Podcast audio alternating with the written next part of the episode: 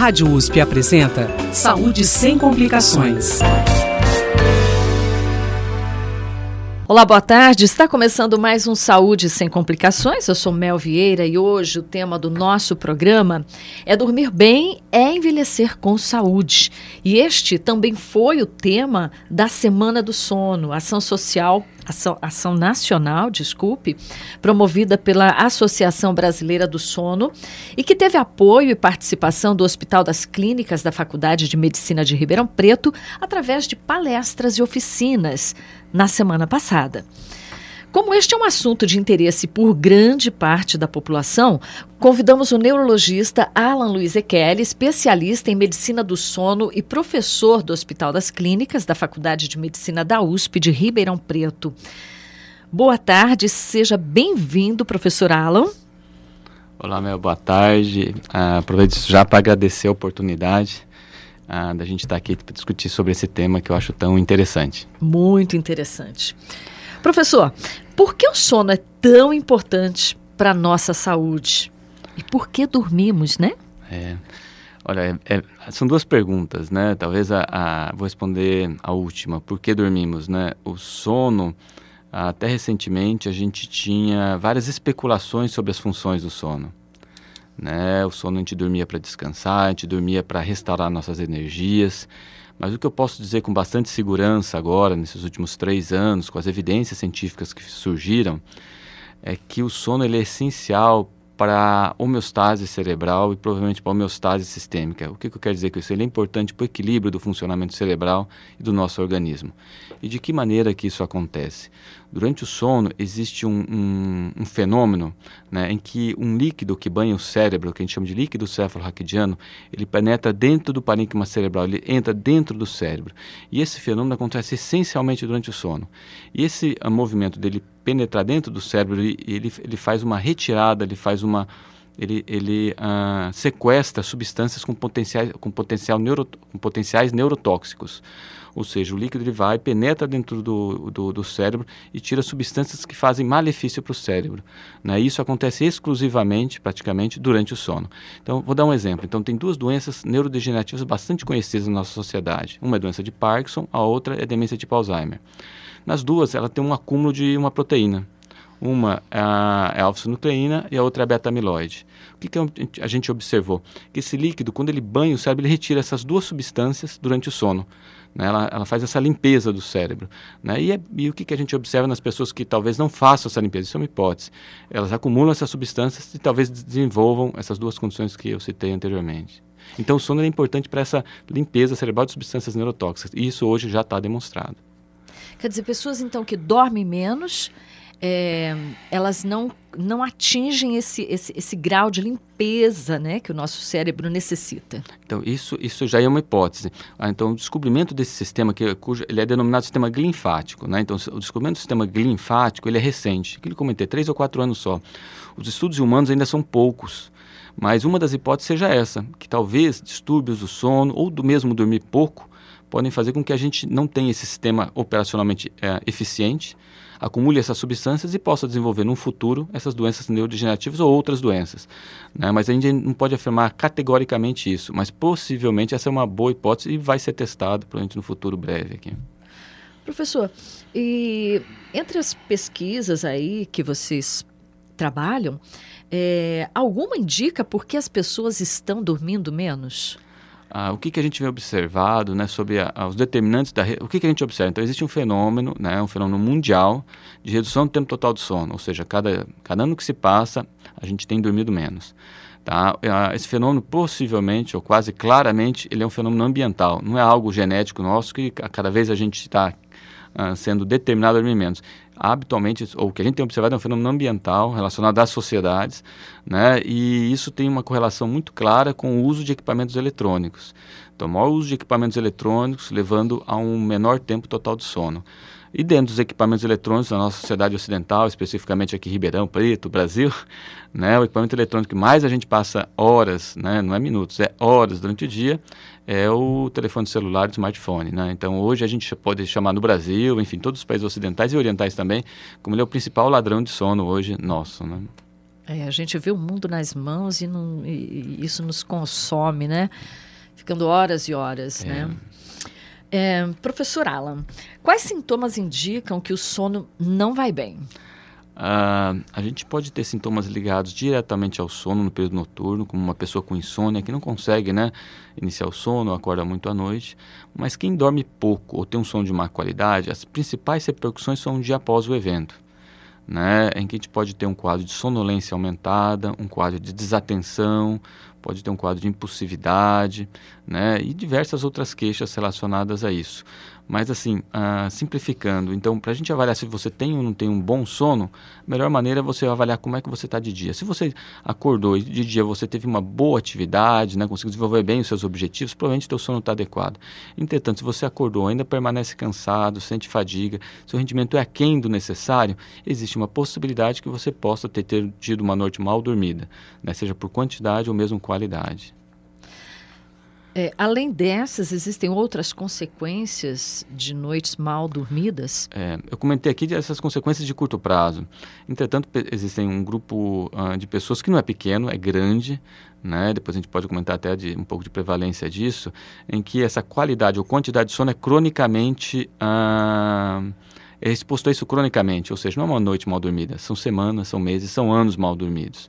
Né? E para esse tipo de, de, esse grupo de pessoas, aí aquilo que já acho que eu comentei em algum outro momento, é, existem alguns tipos de estudo, que a gente chama de estudos de segmento ou estudos de coorte, e a gente observa que esses grupos especiais de pessoas com má qualidade de sono, ou especificamente com baixo tempo total de sono, estão expostos ao maior risco de morte, ou seja, tem uma sobrevida menor do que aqueles que dormem o tempo total de sono adequado. E essas, essas condições de, de, de, de morte, elas, elas é, vêm através de quais doenças, por Isso, exemplo? Então, então, esses estudos, né, eles observaram, olha, quem dorme menos do que 6 horas, comparado com aqueles que dormem de 6 a 8 horas, tem um risco maior de morte. Depois foram ver quais, do, do que essas pessoas faleceram mais. Então, aumenta o risco de doença cerebrocardiovascular, ou seja, a chance de acidente vascular cerebral, a chance de infarto agudo do miocárdio, a chance de taquiarritmias, algumas arritmias cardíacas está aumentada.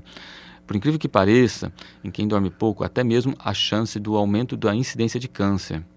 Né? Então, tem um grupo especial de, de profissionais, são trabalhadores de turno, que trabalham em turno invertido. Né? Trabalha de noite e dorme de dia. Essas pessoas, especificamente, elas dormem menos, e com, dormem menos do que o habitual e com baixa qualidade. E a incidência de câncer nessas pessoas é muito maior. Possivelmente, isso é mediada pela imunidade. Pessoas que têm baixa qualidade de sono, o tempo total de sono, têm uma redução da imunidade. E a imunidade tem um papel importante no controle né, ah, dos cânceres né, em geral. Dormir à noite e dormir de dia, então, tem as suas diferenças em termos de qualidade de sono. Com certeza. Do ponto de vista teórico, é possível a gente inverter completamente o nosso ciclo, ou seja, você ter a mesma qualidade de dia e de noite. Teórico. Na, do ponto de vista prático, eu nunca vi isso acontecer. Tá? As pessoas tentam inverter, né? por conta da, da sociedade que a gente tem hoje que valoriza 24 horas e serviços 24 horas estão disponíveis para a gente em nossa sociedade. Entretanto, as pessoas que fazem essa inversão, elas pagam um preço. E que preços são esses? De novo, já tem várias evidências sobre isso. Pessoas que fazem esse turno invertido elas têm um aumento de, de incidência de doenças psiquiátricas, tipo transtorno de humor, transtorno de ansiedade. Essas pessoas também têm uh, um aumento de incidência de obesidade. Tá? Existem dois hormônios que estão relacionados à, à nossa fome e saciedade, que chama grelina e leptina, existe uma inversão da liberação desses hormônios, a pessoa come mais, sente menos saciedade e acaba engordando. Então, quem inverte ciclo, a chance de obesidade é maior e, consequentemente disso, as doenças associadas à obesidade, de novo, a gente falando lá atrás, hipertensão, diabetes, infarto e AVC. Então, a inversão de turno, de maneira geral, ela não é saudável. E aquelas pessoas que, que dizem é, que, que ficam bem à noite e preferem dormir durante o dia, elas sofrem a mesma ação? Não. Então aqui a gente vai falar de algo que é bastante interessante.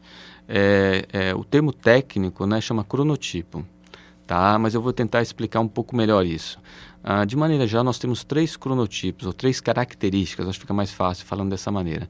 Tem um grupo que tem características que a gente chama de matutino, são pessoas que acordam fácil pela manhã, desempenham bem suas atividades a, a, na manhã e no início da tarde, e final da tarde já estão muito cansados, querendo dormir mais cedo. Tem um grupo dos vespertinos, que ah, teoricamente vão dormir bem tarde, acordar bem tarde, então eles acordam tarde, 10, 11 horas, gostariam de acordar próximo do meio-dia, vão desempenhando suas atividades, quando chega 10 horas da noite estão no seu ápice de alerta e vão dormir lá pelas 4 da manhã, gostariam de fazer isso pelo menos. E tem os intermediários que se adaptam de acordo com a necessidade. Na nossa sociedade como um todo, a gente está dividindo nessas três classes. Tá? Então, quando você é um vespertino, ou seja, dorme tarde, acorda tarde, e você de repente trabalha como médico plantonista, que tem que vai fazer um plantão à noite, está ótimo. Então ele está adequado o relógio biológico dele com a necessidade de trabalho. Entretanto, se eu pegar esse médico, né, essa pessoa que tem essa, essa, essa, essa característica de ser vespertino, dormir tarde, acordar tarde, e fazer ela trabalhar às 7 horas da manhã, né, vai trabalhar contra o, o, relógio biológico. Provavelmente as atividades vão ter uma produtividade menor e a, a insatisfação com o trabalho, insatisfação com a vida também aumenta. Tá? Então é importante que a gente pense nesse alinhamento. Eu falei aqui no profissional, mas isso também acontece em criança. Então a gente também tem que ter atento à criança. Uma criança que é vespertina, que dorme tarde, acorda tarde, deve ser no turno da tarde. Não deve ser colocado pela manhã, que isso é tortura com a criança, além de reduzir o desempenho escolar dela. Por outro lado, uma criança que tem a característica matutina e estuda pela manhã, aí está correto.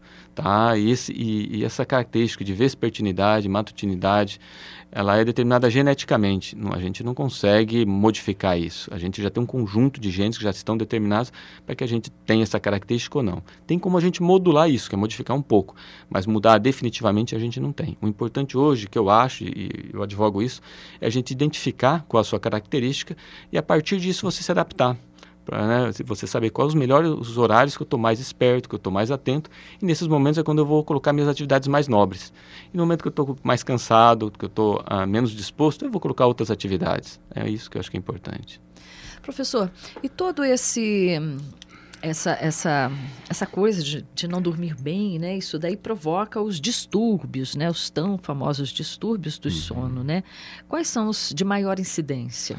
Então, a gente vou falar aqui na ordem, tá? Então, a, a maior prevalência, é, vou falar de estudos brasileiros que a gente tem aqui. A maior prevalência na população nacional é a apneia obstrutiva do sono, né? Então, tem estudo a, de São Paulo, na cidade de São Paulo, que demonstrou uma prevalência de 32,9%, ou seja, um terço da população adulta tem apneia do sono, o que é muito alto. Só a título de comparação, isso é mais do que hipertensão, que é 20%, ou diabetes, que é 12%. Comparando com a epilepsia, é 1%. Então, é, é, é praticamente uma epidemia de, de apneia do sono. Uma outra doença é a insônia crônica, 10% da população geral. Depois, síndrome das pernas inquietas, com 6% da população geral. Aqui não estou falando de uma doença, mas agora vou falar de um sintoma que é a sonolência excessiva. A gente está com mais sono do que o que a gente deveria. Né? Se fala hoje em próximo de 40% da população brasileira, talvez com sonolência excessiva, dormindo pouco ou dormindo mal. Então, ah, o que eu posso dizer, pra, o que eu acho que eu gostaria de passar, é, é, ou de, de deixar claro, é que os transtornos do sono, seja as doenças em si ou os maus hábitos, eles têm um preço e estão trazendo uma repercussão que é grande para a gente. Mas o que eu observo, seja na, na, população adulta ou até mesmo, infelizmente, na população infantil, é uma pouca atenção a isso. Né? A gente individualmente, a gente, se, a gente se acostumando, se adaptando a dormir mal e viver um outro dia mal. E se surpreendendo quando tem períodos em que você pode dormir bem.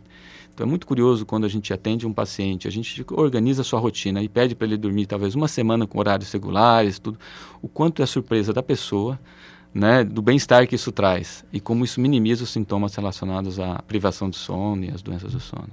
E esses distúrbios, eles atingem mais é, jovens ou adultos hoje? Ah, do ponto de vista de prevalência, comete muito mais adultos que criança. Mas, de novo, as crianças também estão submetidas às mesmas doenças. As crianças têm privação do sono, criança tem apneia, criança tem perna inquieta, criança tem insônia. Só que, felizmente, todas as taxas em crianças são muito menores do que nos adultos, chegando a ser até, dependendo da doença, 10 vezes menor. Tá? Então, as crianças também estão submetidas a isso, mas, felizmente, numa taxa menor. E existem técnicas, então, para se melhorar o sono? É, a gente pode falar em técnica, né? Hoje a gente, a gente sempre acaba colocando uma aí um rótulo moderno, né? o que eu posso dizer é o seguinte, olha, os nossos avós, bisavós, todos que nos antecederam tinham bons hábitos de maneira geral. Né? A gente, na, na minha geração que me antecedeu e dos meus filhos e daqui a pouco dos netos, é, são eles que somos nós que perdemos bons hábitos. Né, com a inclusão de novas práticas modernas, seja uh, né, a gente com controle da luz, uso de televisão, uso do computador, mais recentemente do smartphone, os aplicativos de comunicação instantânea, redes sociais, tudo isso é muito recente, tudo isso impactou de maneira importante no nosso sono. Então, hoje a gente pode ter técnicas para que a gente possa é, usar tudo isso de maneira ah, reflexiva, no momento adequado, mas sem comprometer o sono. Então, essas boas práticas nada mais é do que bom senso. Né, no uso, do, e agora vou ser bem específico, no uso de eletrônicos, tá? Porque a grande maioria das pessoas, o, aí está o maior comprometimento. É claro que isso está associado aos outros hábitos, tá? Então a gente deve fazer atividade física, porque é uma medida de promoção da saúde, e isso impacta no sono. Do ponto de vista de sono, o melhor horário seria pela manhã. A gente realmente não deve fazer refeições copiosas à noite. Ah, não devo comer uma feijoada à noite ou comer um, um grande volume de alimento, porque isso pode fragmentar o sono. O uso de substâncias que fazem, que aumentem o alerta, né, tipo café, Red Bull, refrigerantes com, com cafeína, tipo Guaraná e Coca-Cola, isso também deve ser evitado no período noturno a exposição à luz intensa no período da noite deve ser reduzida, porque inibe a, a, liberação de hormônio melatonina. Enfim, a gente tem uma, diversas orientações que a gente pode dar. Isso por si só pode ser a nossa principal intervenção para algumas pessoas. É, e quando que se deve procurar ajuda profissional? É, a ajuda profissional deve ser buscada sempre que houver repercussão. Tá? Então, vou dar um exemplo. Da, lembra que a gente comentou há um pouquinho, um tempinho atrás, sobre cronotipo, essa característica de quem dorme tarde e, e, quem dorme tarde e acorda tarde. Quem dorme tarde e acorda tarde, se não tiver repercussão nenhuma, é característica sua. Olha, continue vivendo bem e feliz assim. Né? Entretanto, se você tem alguma característica do sono e você está tendo uma repercussão diurna relacionada à insatisfação, baixa produtividade, fadiga, cansaço, sonolência aumentada, né? aí você deve procurar um profissional. Né? E aí eu vou avançar um pouquinho. Que tipo de profissional? É qualquer profissional que tenha algum treinamento em medicina do sono. Não existe uma especialidade específica, ah, é todo neurologista, todo otorrino, todo pneumo, não. Né? Ele pode ser qualquer profissional que já fez algum treinamento. Hoje, felizmente, a gente está aumentando os treinamentos nas escolas médicas relacionadas à medicina do sono. É claro que essas especialidades que eu falei agora, elas costumam ter um treinamento um pouco maior, mas a gente espera que no futuro qualquer médico possa tratar os principais transtornos do sono. Professor Alan, e de que forma as drogas que induzem ao sono agem?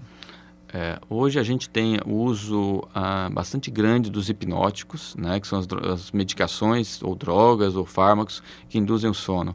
Eles têm várias classes. A classe mais vendida, a classe no Brasil em número de unidades, é uma classe que a gente chama de benzodiazepínicos, que são alguns tarjas pretas, que eu vou falar o nome aqui porque daí o pessoal já se identifica. Uhum. Tá? Que é o clonazepam, o rivotril, o diazepam, lexotam, bromazepam. São esses que têm esse final tan aí, tá. né? Ah, são essa classe. Ah, o que eu posso deixar claro são medicações que causam dependência química, e a palavra é essa, dependência química, né? Então, a gente ouve falar que a pessoa usa cocaína é um dependente químico. A pessoa usa esses benzodiazepínicos e também é um dependente químico, tá? Então, eles causam dependência química.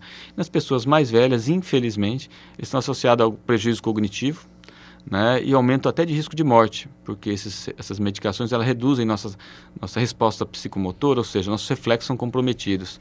Então, numa defesa de uma queda em que você tropeça e cai, você não se protege, de repente faz uma fratura de fêmur, ou se você ainda dirige carro, você dirige carro na terceira idade, isso é, é frequente, o reflexo está um pouco reduzido e você tem mais acidente automobilístico.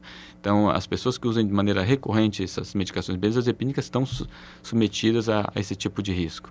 E hoje, felizmente, né, em ambulatórios especializados como que a gente realiza aqui no, no Hospital das Clínicas, o que mais a gente faz é retirar remédio hipnótico, ensinando como é que dorme, atuando nas doenças do sono e retirando esse tipo de medicação. Porque no passado recente, e infelizmente talvez ainda seja realidade, para muitos profissionais de saúde, uh, você ter má qualidade de sono é você prescrever o hipnótico. Você dá esse remédio. Né? E os pacientes não sabem disso, acabam utilizando e depois vão ter que pagar as consequências. O que a gente faz hoje não. O paciente tem má qualidade de sono, a gente faz uma avaliação adequada e vai agir direto na causa. E não vai ficar dando uma medicação que apenas ah, reduz, talvez temporariamente, essa intensidade da queixa. É, e a partir de quando o, o, senhor falou em uso recorrente dessas drogas, né? A, a, partir de quando que a gente considera que o uso dessas drogas é, pode se chamar de recorrente, né? É, Ou melhor, um... quando que não faz mal, né? Até quando? É, a, a, gente pode dizer assim, o paciente que tem insônia aguda, paciente que tem um, dois episódios de insônia por semana e talvez possa usar o hipnótico, isso talvez não há nenhum problema. Tá? Quem vai ter o uso do hipnótico maior que três vezes por semana, três ou mais, prova, esse tem o maior risco de desenvolver essas, essas queixas que eu falei. Então, o número de corte é três por, vezes por semana. Tá? Professor Alan, é, e quando que o sono é excessivo? Aquela vontade de dormir durante o dia é, pode se considerar sono excessivo? Pode, assim. A gente tem uma escala né? Tem uma escala, a gente chama de escala de sonolência de Epworth, é uma escala simples, tem oito questões e cada questão tem quatro alternativas. E a gente aplica essa escala e ela vai dar um score. Quando esse score é maior ou igual a 10, a gente deve fazer, a gente, ele provavelmente tem uma sonolência aumentada. A gente tem esse score no site, então tem um site do grupo que chama sono.fmrp.usp.br, aí tem um linkzinho lá que chama links. Quando você descer lá embaixo, você vai ver a escala de sonância de Epworth. Você pode clicar e fazer a sua própria, a sua própria avaliação. Ela, essa escala é auto-aplicável, é para isso mesmo. Quando você responde, aí ela vai ensinar como é que você soma. E você soma da maior, maior ou igual a 10, quer dizer que você está em uma sonolência que não é habitual, ela está tá elevada. Aí eu acho que daí merece atenção. Talvez essa seja a maneira mais fácil e objetiva da gente avaliar a sonolência.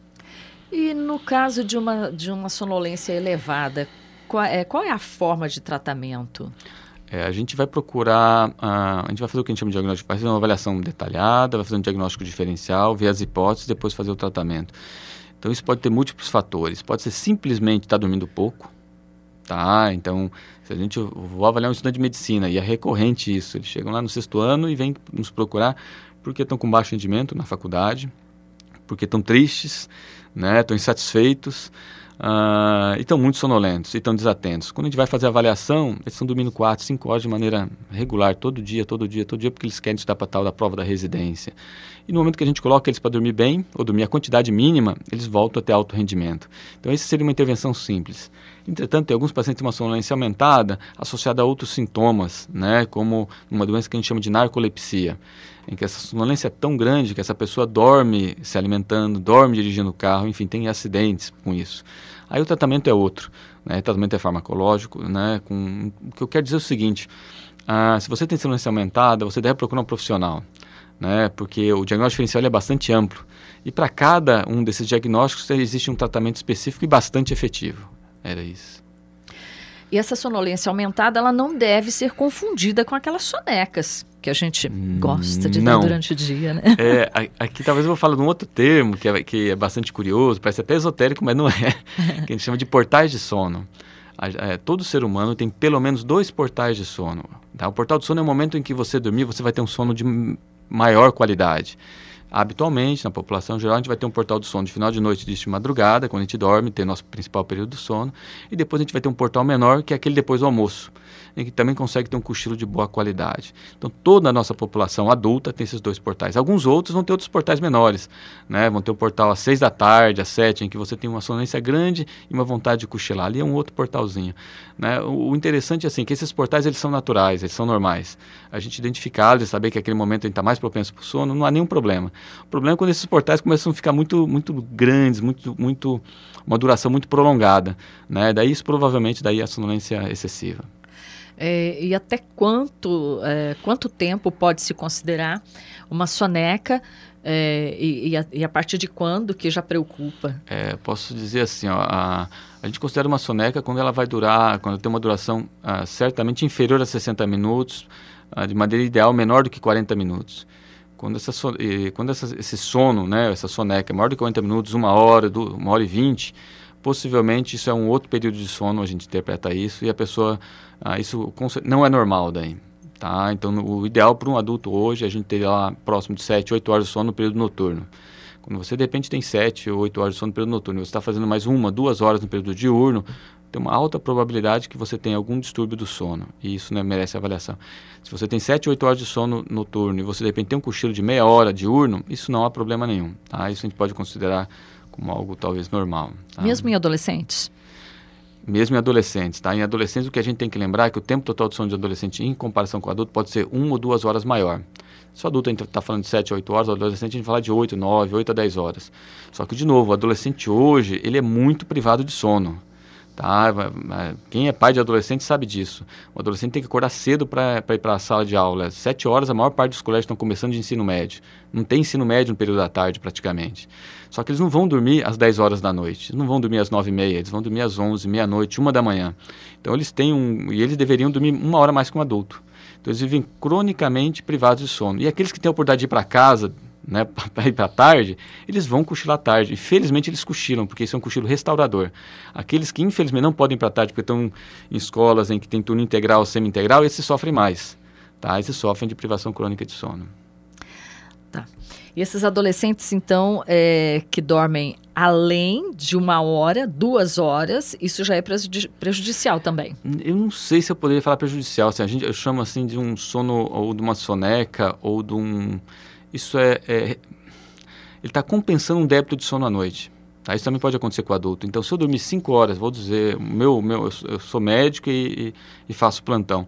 Então, se eu estou num plantão e eu durmo 4, 5 horas naquela noite, se eu tiver a oportunidade no dia seguinte dormir duas ou três horas no período da tarde, isso é apenas uma soneca compensatória. Então, esses, alunos, esses, esses estudantes provavelmente estão fazendo episódios de sono compensatórios. Ao invés de dormir um episódio prolongado, eles provavelmente estão, tomando, estão dormindo como dois episódios de sono. Algo parecido com os nossos amigos lá, os argentinos, quando fazem a siesta né, eles têm o sono em dois períodos, um sono noturno, uma, né, que não é igual ao nosso de 7, 8 horas, é um sono talvez de 5 horas, mas um episódio diurno de sono de 2 ou 3 horas. No tempo total do sono dá, dá 7 a 8 horas. Em 24 horas ainda continua dando o mesmo período. Então esses adolescentes nossos, que têm oportunidade, dormem pouco à noite, mas faz um cochilo à tarde. Né, isso para compensar a falta de sono à noite. Tá, então aí a gente pode considerar normal. Normal, com certeza. Bacana. Professor Alan, o sono então ele funciona como prevenção a doenças. Nossa, é fogo falar sono como prevenção à doença.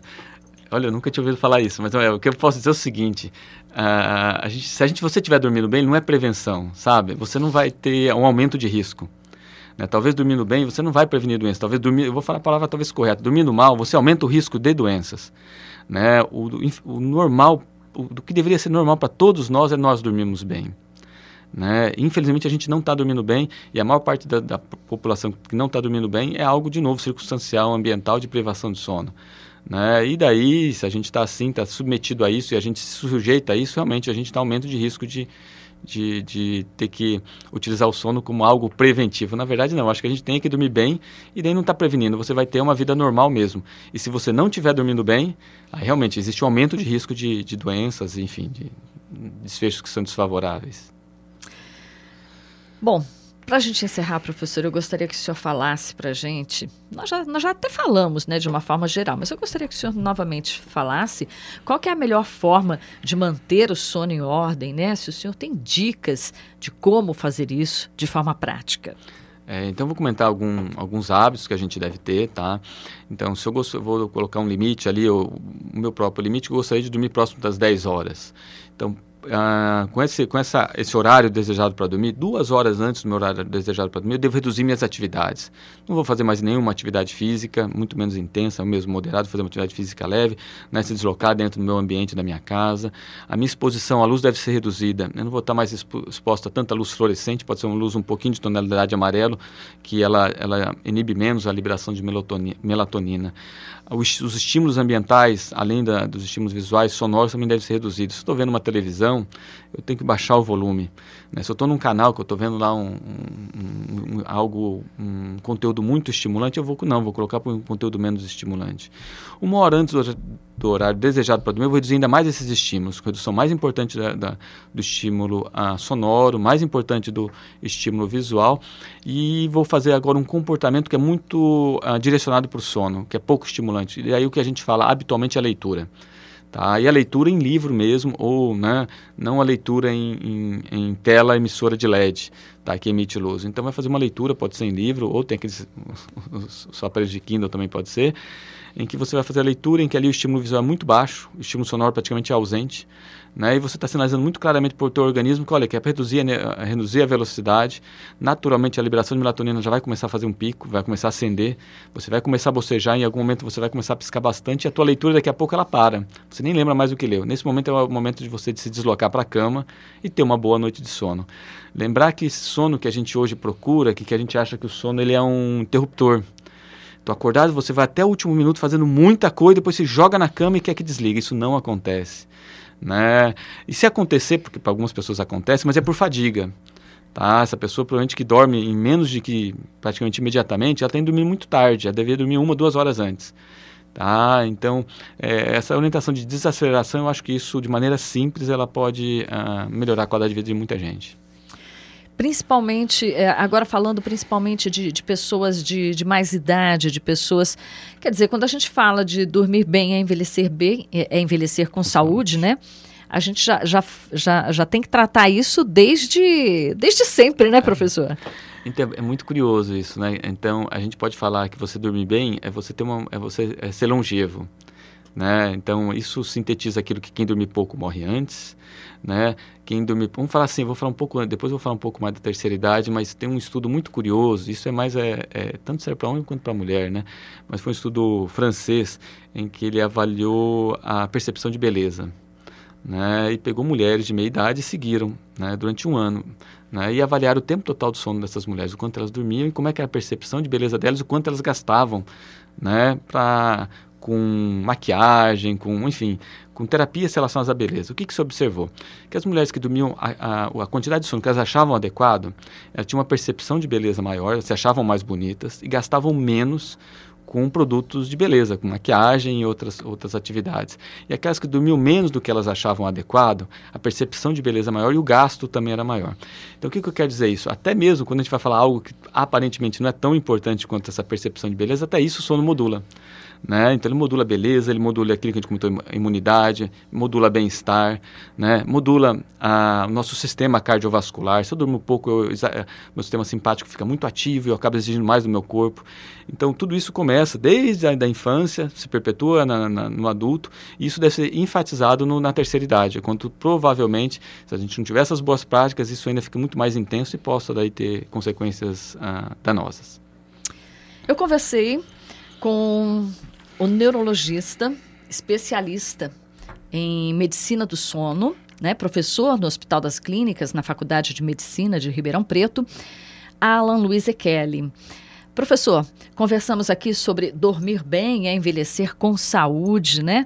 Professor, muito obrigada por sua presença mais uma vez aqui no Saúde Sem Complicações e espero tê-lo aqui em breve trazendo mais novidades para a gente, falando sobre esse assunto que todo mundo gosta. Né? Muito obrigado, Mel, pela oportunidade. Saiba assim que dormir bem é um sonho possível, isso que a gente diz. Saúde Sem Complicações vai ao ar às terças-feiras, à uma da tarde, com reapresentação aos domingos, às 17 horas. Dúvidas, sugestões de temas, novos temas, para, você pode escrever para o imprensa.rp.usp.br br. Muito obrigada por sua audiência e até a próxima semana. Saúde sem complicações. Produção e apresentação Rosemel Vieira. Trabalhos técnicos Mariovaldo Avelino e Luiz Fontana. Direção Rosimeire Talamone. Apoio IEARP.